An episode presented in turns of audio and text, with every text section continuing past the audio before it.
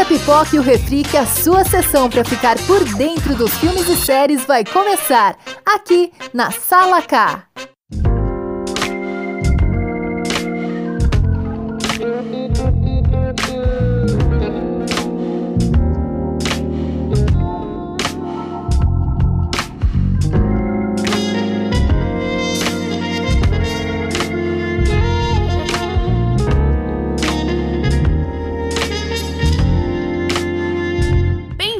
ao nosso primeiro episódio da Sala K.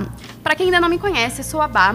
Esse é um projeto da faculdade da CEUNSP, onde a gente vai falar sobre filmes e séries. E aí, galera, eu sou a Elo. Oi, galera, eu sou a Rê. Oi, meus queridos, eu sou a B. E o episódio de hoje é sobre o Alto da Compadecida. Não sei se, assim, vocês já assistiram esse filme, né? Porque hum, temos criancinhas aqui com a gente hoje. de 17 aninhos apenas. Então, tipo, quando esse filme saiu, elas não eram nem nascidas ainda. O filme O Alto da Compadecida mostra as aventuras de João Grilo e Chicó, que são dois nordestinos pobres e que levam a vida de um jeito bem trambiqueiro. Eles estão sempre assim enganando o povo da vila onde eles moram para levar a vida, porque eles não têm o que comer, eles não têm onde morar. Então assim, qualquer coisa que eles conseguem é através de golpes. É, eu acho que o filme também retrata muito a nossa realidade de um povo simples, um povo muito devoto, também muitas vezes humilhado, vivendo na pobreza, mas ao mesmo tempo, né, eles levam tudo na brincadeira, sempre tem as suas artimanhas, sempre tem um jeito de sair, enganar alguém, mas é sempre de um jeito muito cômico. E mesmo com a vida tão sofrida, eles mostram isso de um jeito bem. Eles conseguem sorrir e ser felizes diante de todas as dificuldades, né? Assim como a B falou, eu acho interessante a gente lembrar que o João Grilo, além de ser pobre, ele é muito inteligente. Ele aproveita de qualquer situação. E ele sempre leva ao seu favor o seu melhor amigo, o Chicó. Qualquer um, quando for assistir o filme, vai lembrar que ele é o quê? Um covarde e um grande mentiroso. É um filme dirigido por Guiel Arraens e com um roteiro de Adriana Falcão e João Falcão, que é do próprio diretor. É um filme baseado na peça teatral Alto da Compadecida, de 1955. Pô, 1955 eu não era nem nascida. Um fato, né, que é, não é muito conhecido por todo mundo é que Alto é uma peça de teatro com alto só.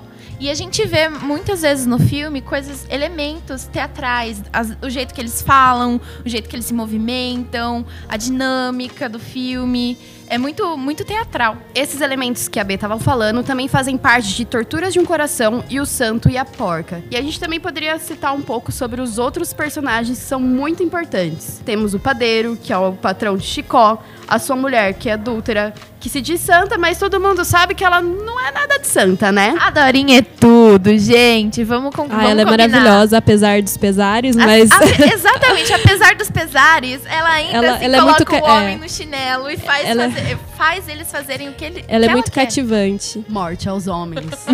ela gosta de homens Prom, fortes, pom, pom. né? Sim. Apesar dela ser adúltera, ela é uma personagem muito engraçada dentro do filme. Sim, ela é muito engraçada. E o jeito que ela leva as coisas, o jeito que ela engana todo mundo, o jeito que, tipo, ela faz todo mundo fazer o que ela é, quer. É, eu acho é incrível. Uma das minhas cenas preferidas é quando o cachorro dela morre. E daí ela fica desesperada, e daí o marido dela, que é o padeiro, fala: Não, mas você ainda me tem. E ela não tá nem aí pra ele, na verdade. Ela só quer saber do cachorro e, né? O mais engraçado é quando o João Grilo chega pra é. falar pra ela: Ai, aconteceu uma coisa muito ruim com o seu ente querido. Ela fala: Ah, ele que se dane, achei que era o marido. e aí quando ela descobre Eurico, que é, né? é, quando ela, ela acha que é o Eurica. E quando ela descobre que é o cachorro, ela: Meu Deus, a minha cachorrinha, não! Além desses personagens muito importantes temos também o Padre João, que é o pároco lá da cidade. E se vocês analisar, analisarem, ele é racista e avarento. E com ele tá lá o bispo, que também é muito avarento, e o frade, que ele é o único ali honesto e que tem um bom coração. Que alguém tinha que ser bom ali no meio daquela igreja, né? Hum.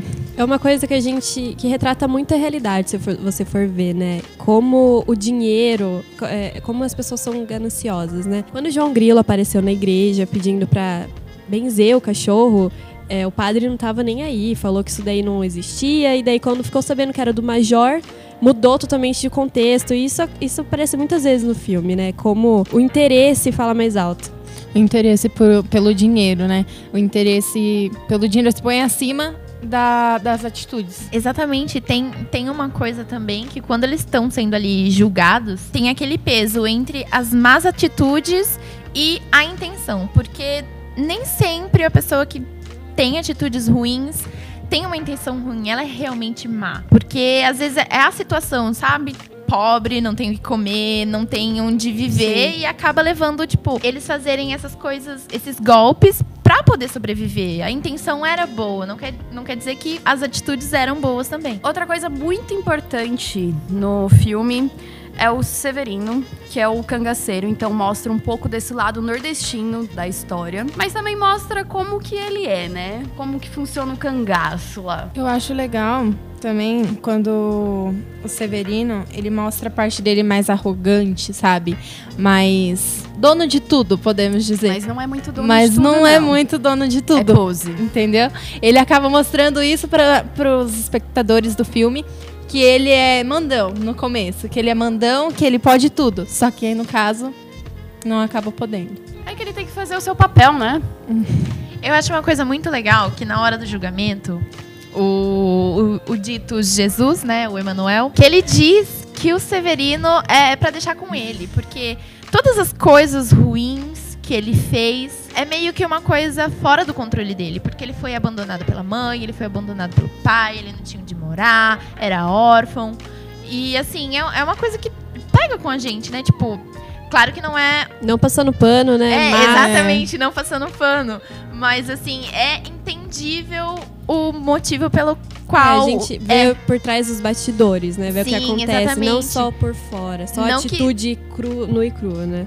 Exatamente, não que seja assim, nossa, porque eu fui abandonada, eu vou matar minha É, cidade não toda. que, né? Mas a gente entende o trauma dele, a gente entende porque ali o Emanuel prefere julgar eles sem espectadores e sem ninguém pra falar qualquer outra coisa. E pegando esse gancho aí do céu, não podemos deixar de citar essa famosa cena do céu, que eles estão lá pra serem julgados. Então tem diabo, tem Deus, tem todo mundo que morreu ali. O João Grilo, até depois de morto, querendo fazer as suas coisas pra se safar. Então eu acho muito importante essa cena mostrada. E é o que eu tinha já comentado nos bastidores com as meninas sobre o versinho. é, o versinho que o João Grilo faz pra chamar, né, a compadecida. Eu vou relembrar vocês do lindo versinho para chamar a compadecida. Lembre-se desse versinho quando vocês estiverem no julgamento, hein? Valha-me Nossa Senhora, Mãe de Deus de Nazaré. A vaca mansa dá leite, a braba dá quando quer. A mansa dá sossegada, a braba levanta o pé. Já fui barco, fui navio, mas hoje sou escalé. Já fui menino, fui homem, só me falta ser mulher. Valha-me Nossa Senhora, Mãe de Deus de Nazaré. E que É. versinho, hein? Profundo. Profundo, Profundo, bem profundo. filosófico. Eu acho interessante também, quase pro final do filme, né? Como a Rosinha, a filha do Major, tipo, esquece tudo simplesmente por amor ao Chicó. O Major propriamente fala que é, ele não vai deixar nenhuma herança pra ela e ela não tá nem aí, ela vai viver a vida dela mesmo na pobreza com o Chicó, com o amor da vida dela. É né? o amor verdadeiro, não é à mesmo? primeira vista. Oh. Que lindo! Nunca acontece. Acontece. Verdade, acontece. Mas era tudo uma perfeita ilusão. Realmente. Não era amor, era uma perfeita ilusão. Já dizia Lady Gaga. Uma curiosidade bem legal é que o filme foi gravado em Cabaceiras, que é considerada, na Paraíba, né? Que é considerada a Hollywood do Nordeste. Achei bem chique. Hollywood nordestina. Hollywood nordestina. Outra curiosidade é que o Alto da Compadecida é o filme brasileiro de maior bilheteria de 2000, tendo visto por mais de 2 milhões de espectadores. Então a gente tem que relembrar sempre que a primeira aparição do Alto da Compadecida na TV foi uma minissérie produzida pela Rede Globo, que foi exibida de 5 de janeiro a 8 de janeiro de 99, totalizando em quatro capítulos. Recentemente teve uma reprise aí na Globo, mas só em 2000 que teve o lançamento do filme. Porém, como a minissérie era muito longa, eles tiveram que fazer um corte gigantesco. Isso, né, prejudicou muito o filme. Eu tava assistindo há um tempo atrás a, algu- algumas partes da minissérie e é muito interessante, porque tem muita, muitas outras coisas que não chegaram ao filme, que sabe, te contextualiza e faz você entender várias outras coisas. E é muito legal. Assista, assistam a minissérie. E atualmente é considerado é, o 63º melhor filme de todos os tempos é, no Brasil, né? Um marco Muito- histórico é, para o Brasil. Muito bom, incrível. É um filme que recebeu as premiações de melhor diretor, melhor roteiro, melhor lançamento do melhor autor, então é bem conhecido. O que a gente também pode sempre citar que apesar do filme ser super antigo, a história ser super antiga, ele ainda é muito atual. A história, na realidade, é uma sátira aos poderosos. Então ele tem crítica, fala sobre a hipocrisia, que sempre está presente aí na nossa sociedade, até nos tempos atuais. Então ele também critica o materialismo, a discriminação com os pobres, e ao mesmo tempo ap apresenta os valores religiosos e morais que a gente vive até os tempos atuais. É, hoje eu tava falando pra minha mãe que eu tinha que assistir esse filme ela falou, nossa, ela ficou super empolgada. Ela ama esse filme. Inclusive, quando reprisou na TV, ela não parava de falar sobre isso. Sim. E eu falava, ai, mãe, daí quando eu. Mães, as melhores Mães, pessoas. melhores pessoas. Minha mãe é incrível. Enfim, e daí, daí ela ama. Ela ama retratar. Ela sempre fica falando daí, ai, nossa, não acredito que você tá assistindo esse filme.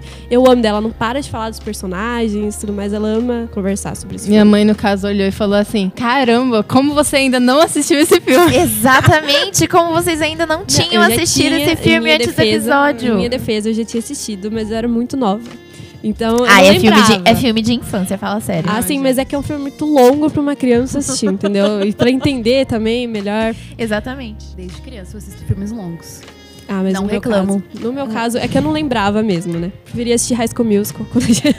Tudo. Tudo pra mim, inclusive. Enfim, pessoal, é isso. Espero que vocês tenham gostado. Espero que vocês tenham entendido um pouquinho mais sobre a dinâmica de O Alto da Compadecida. E o nosso episódio fica por aqui. Obrigada às nossas convidadas, queridíssimas. Gostaria de agradecer a oportunidade. É muito gostoso ficar conversando com vocês, ainda mais sobre esse filme tão importante, né? Obrigada também pela oportunidade de estar aqui, por vocês me chamarem para falar um pouco sobre o Alto da Compadecida. Confesso que eu nunca tinha assistido esse filme, mas de ter assistido, eu vi que é um filme assim que traz bastantes exemplos assim para nossa vida mesmo. Quero agradecer aos nossos convidados, a todos que estão aí ouvindo nosso primeiro episódio. Não desistam Não. da gente, por favor, galera. Pelo amor de Deus, acompanhe a gente.